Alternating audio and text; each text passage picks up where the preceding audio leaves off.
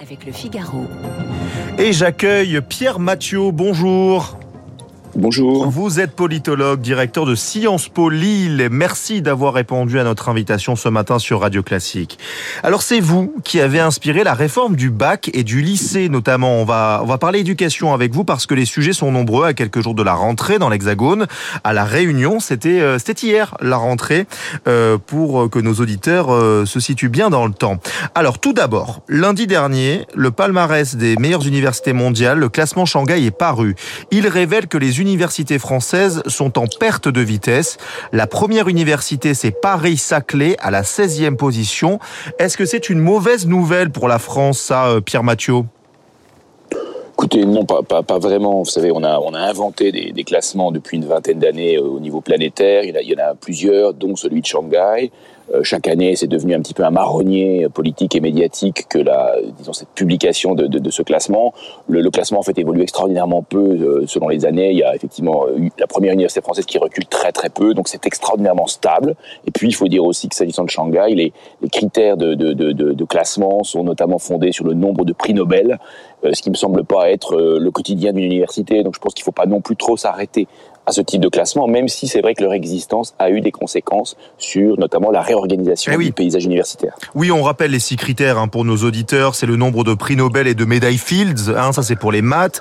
Parmi les anciens élèves et les enseignants, la quantité de professeurs les plus cités dans leur discipline, le nombre de publications dans les revues scientifiques, etc., etc. Et ce qui fait que les, les universités américaines sont largement euh, leaders. Hein, c'est Harvard, Stanford et le MIT. Vous, vous le disiez sur le regroupement quand même. Ça, c'est intéressant. Euh, euh, par exemple pour Paris Sciences et Lettres, qui regroupe désormais l'ENS, l'école normale sup, Paris Dauphine ou Mine Paris Tech. Ça y est, on prend enfin conscience que notre système qui différencie les universités et les grandes écoles, bah, ce système il est un peu dépassé quand même, euh, Pierre Mathieu. Ben, il se trouve que moi-même, hein, l'école que, je dirige, que vous avez cité tout à l'heure, Sciences Po Lille, nous-mêmes, nous avons euh, euh intégré euh, ce qu'on appelle un établissement expérimental, donc une université à Lille. Hein, donc, effectivement, je pense qu'aujourd'hui, l'avenir, il est à l'association dans, des mêmes établissements de ce qu'on appelle les grandes écoles, qui sont vraiment une tradition et une spécificité française, hein, et puis les universités, ou les, les, les, facultés, à la condition, bien entendu, que les, organisations qu'on crée de ce, fait-là, qui souvent regroupent des dizaines de milliers d'étudiants, étudiants. Hein. Si on prend l'université de Lille aujourd'hui, c'est pratiquement 80 000 étudiants. Et eh ben, euh, la condition pour réussir néanmoins, c'est que euh, chacun des, des, établissements qui composent cet ensemble soit très très autonome pour pouvoir fonctionner de façon efficace. Parce que quand on est 80 000, vous imaginez bien qu'il y a des risques qui sont des risques de, de lourdeur et de, et de ralentissement de, du fonctionnement. Donc je pense que la clé, elle est effectivement autour de l'association des grandes écoles et euh, des euh, universités, mais dans des ensembles qui sont euh, qui doivent être très très souples, très très agiles mm -hmm. pour pouvoir fonctionner, euh, disons, de façon efficace au quotidien. Il y avait quand même euh, une éducation à deux vitesses hein, dans le supérieur, avec, entre ces grandes écoles et les universités, vous pensez pas?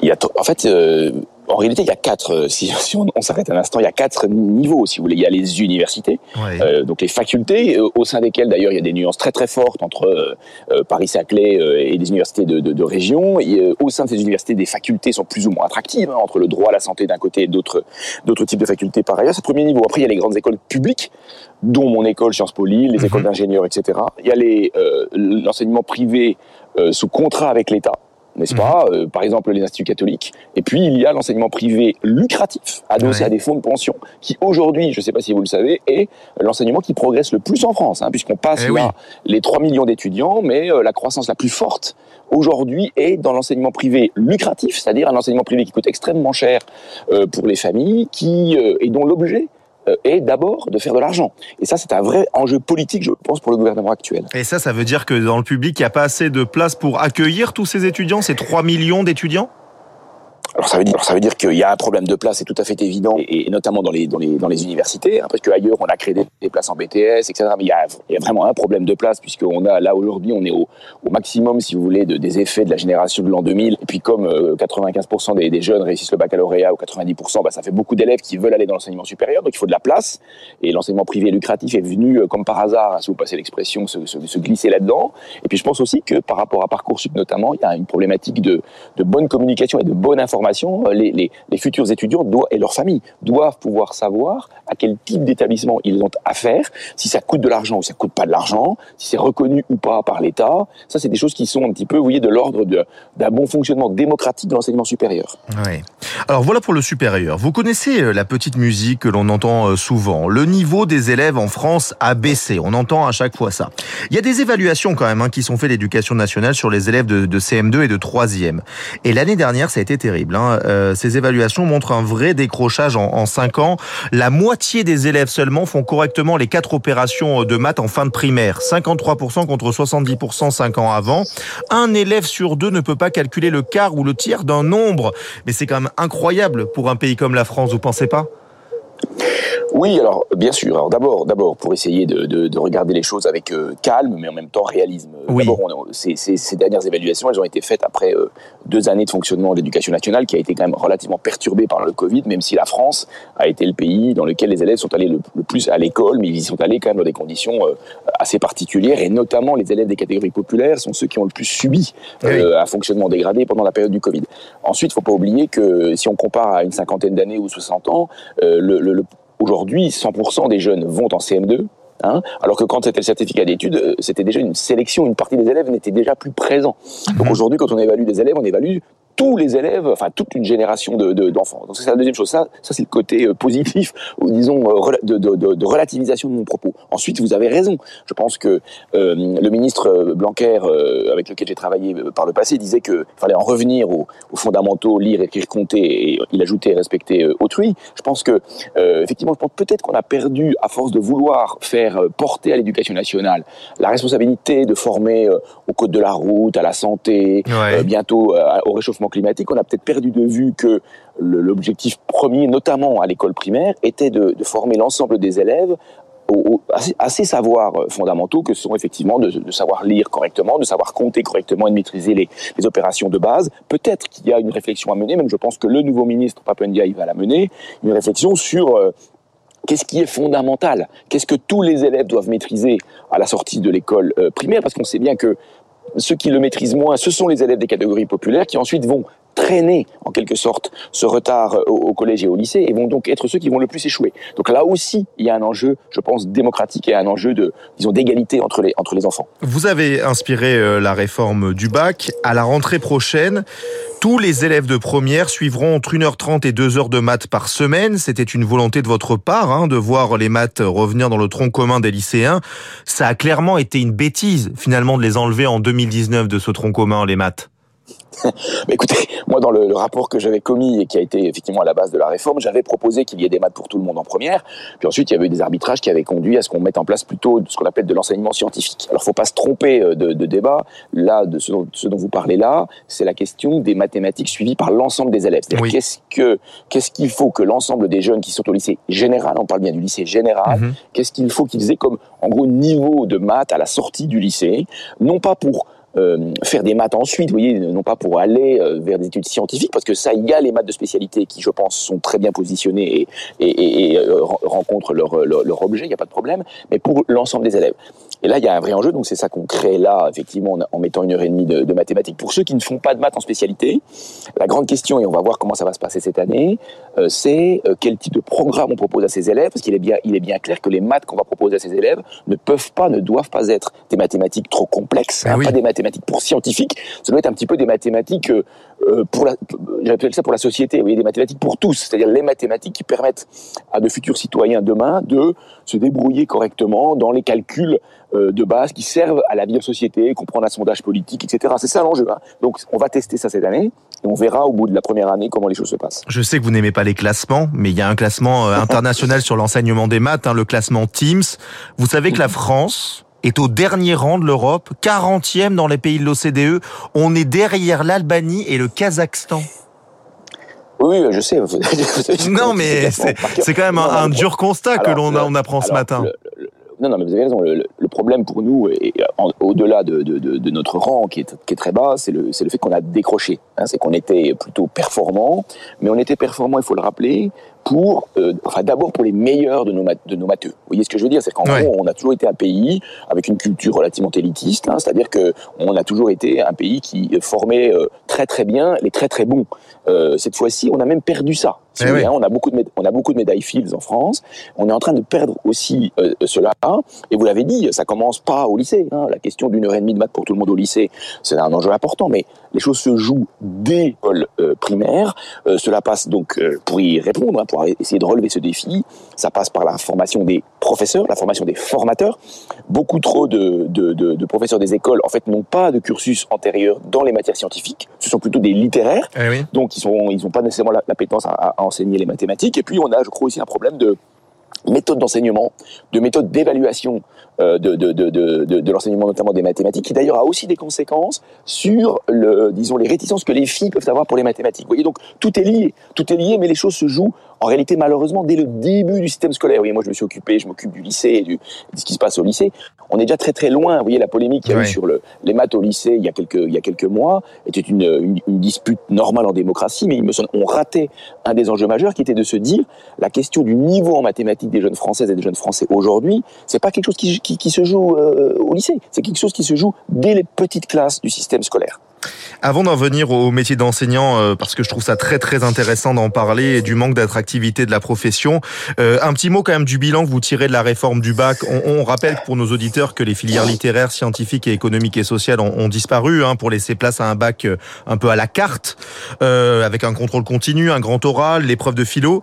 Mais le taux de réussite des lycéens au bac général 2022, c'est 96,1%. Euh, certains disent, c'est un examen comme le brevet, il sert pas à grand chose. Est-ce que vous êtes d'accord avec ça? Alors, écoutez, cette question du taux de réussite, euh, enfin, le taux de réussite était déjà extrêmement élevé avant la réforme. Bien sûr. C'est pas la, c'est pas la réforme qui a fait le taux de, le taux de, de réussite, puisque finalement, si on met le Covid de côté, les élèves réussissent à peu près autant euh, avec, dans le nouveau système du baccalauréat, avec le contrôle continu, qu'ils réussissaient avant. Donc c'est pas la question.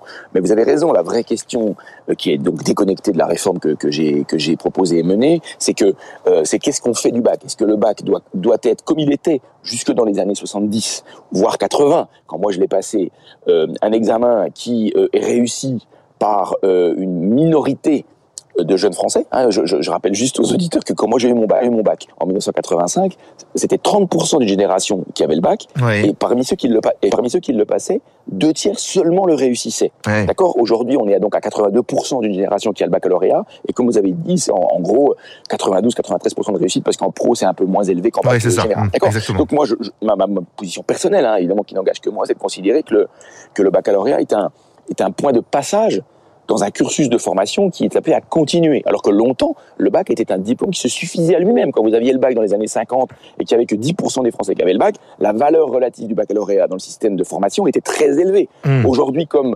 82% des élèves en gros le réussissent, bah, le, obtenir le bac, c'est presque normal et c'est un point de passage dans un cursus qui continue. Donc la question, c'est euh, de l'obtenir dans de bonnes conditions, c'est-à-dire avec des notes qu'on a obtenues qui sont des notes correspondant effectivement au niveau des gamins. Et c'est vrai qu'il y a eu des, il y a des questions qui se posent sur une relative gentillesse dans la notation qui est donnée, qui peut avoir des conséquences sur les élèves qui pensent qu'ils sont parfaitement armés pour l'enseignement supérieur, alors qu'en réalité, euh, ils ont eu des notes un tout petit peu gonflées qui ne les préparent pas nécessairement très bien à l'enseignement sup. Et qu'est-ce qu'ils font dans le sup? Est-ce qu'ils réussissent dans le sup? Donc moi, je suis assez partisan de dire, à Bac plus 1, il faudrait mener une enquête nationale pour voir ce que ça a donné pour ouais. les élèves un an après qu'ils aient réussi euh, le baccalauréat. Là, on verrait si le bac euh, remplit complètement son objet. Ça, on l'a pas encore pu le faire. Puis ça a été perturbé par le. Donc on est un peu en rattrapage. Voilà, on est un peu en rattrapage de choses qu'on voulait faire euh, il y a deux ou trois ans. Voilà. Pour euh, la fin de notre je vais y arriver. Pour la fin de notre entretien, le ministre de l'Éducation Papendiaï le reconnaît. Il y a une pénurie d'enseignants. Plus de 4000 postes n'ont pas été pourvus à l'occasion des concours en 2022. Que faut-il faire selon vous pour attirer de nouveaux euh, candidats? Parce que Gabriel Attal, le ministre des Comptes Publics, dit que finalement il n'y aura plus aucun enseignant à moins de 2000 euros net. C'est quoi? C'est une question de salaire? C'est une question d'attractivité du, métier selon vous? C'est un beau métier enseignant? Oui, très bien, je, le suis moi-même. Mais je, alors, je pense que euh, là aussi, il faut regarder, il faut monter un peu en, il faut élargir la focale. Premièrement, c'est c'est pas un sujet nouveau. Là, il y a une accélération cette année du, disons, du, du, du, du manque d'intérêt des, des, des, jeunes pour le, le, métier, mais c'est pas nouveau. Ça fait plusieurs années que ça décroche, comme vous le dites. Et puis, c'est pas que la France. Euh, il y a des, il y a des vagues de, de démissions dans plein de pays. Il y a très très peu de candidats dans beaucoup de pays, y compris des pays qui payent très bien leurs enseignants. Hein. Oui. Donc c'est pas c'est pas lié uniquement et j'en viens à ça, au salaire. La question du salaire est évidemment une question importante. C'est 4500 euros brut en Allemagne hein, en début de carrière quand même. Oui, hein. oui mais, mais, mais l'Allemagne a un énorme problème d'attractivité également mmh. du métier. Il hein, ne faut pas, faut pas se tromper par rapport à ça. Donc c'est le salaire, évidemment. Si on met le salaire de base à 2000 euros, c'est très bien. Bien sûr que c'est très bien. Mais euh, dans ce cas-là, il faut aussi ré réévaluer les autres niveaux de salaire. Parce que sinon, quelqu'un qui aujourd'hui a 7-8 ans de, de, de, de, carrière, voire 10 ans de carrière, il va voir arriver des jeunes qui, euh, n'ayant aucune expérience, vont gagner autant que lui ou qu'elle. Donc ça veut dire que ces gens-là vont pas trouver ça normal. Donc il y a la question du salaire, il y a la, condition, il y a la question des conditions générales de travail, et il y a plus largement la question de la reconnaissance ah oui. de, de, ce qu'est un enseignant dans la société française, ce qui va de soi qu'aujourd'hui, de plus en plus de personnes, donc de parents par exemple, ont un niveau de diplôme équivalent au professeur, donc sont plutôt dans des logiques de contestation de la position du, du professeur en arguant du fait qu'ils ont le même niveau de diplôme.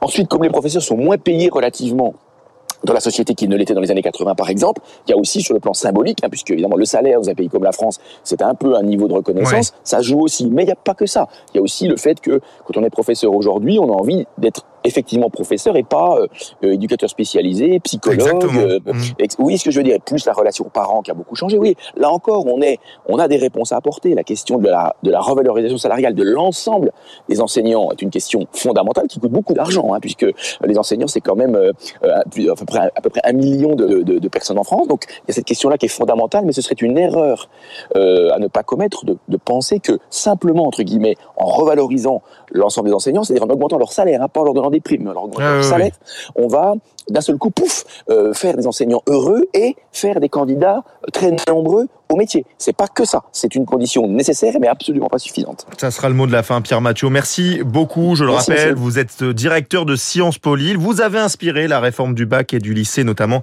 C'était très intéressant d'échanger avec vous euh, ce matin. Merci à vous.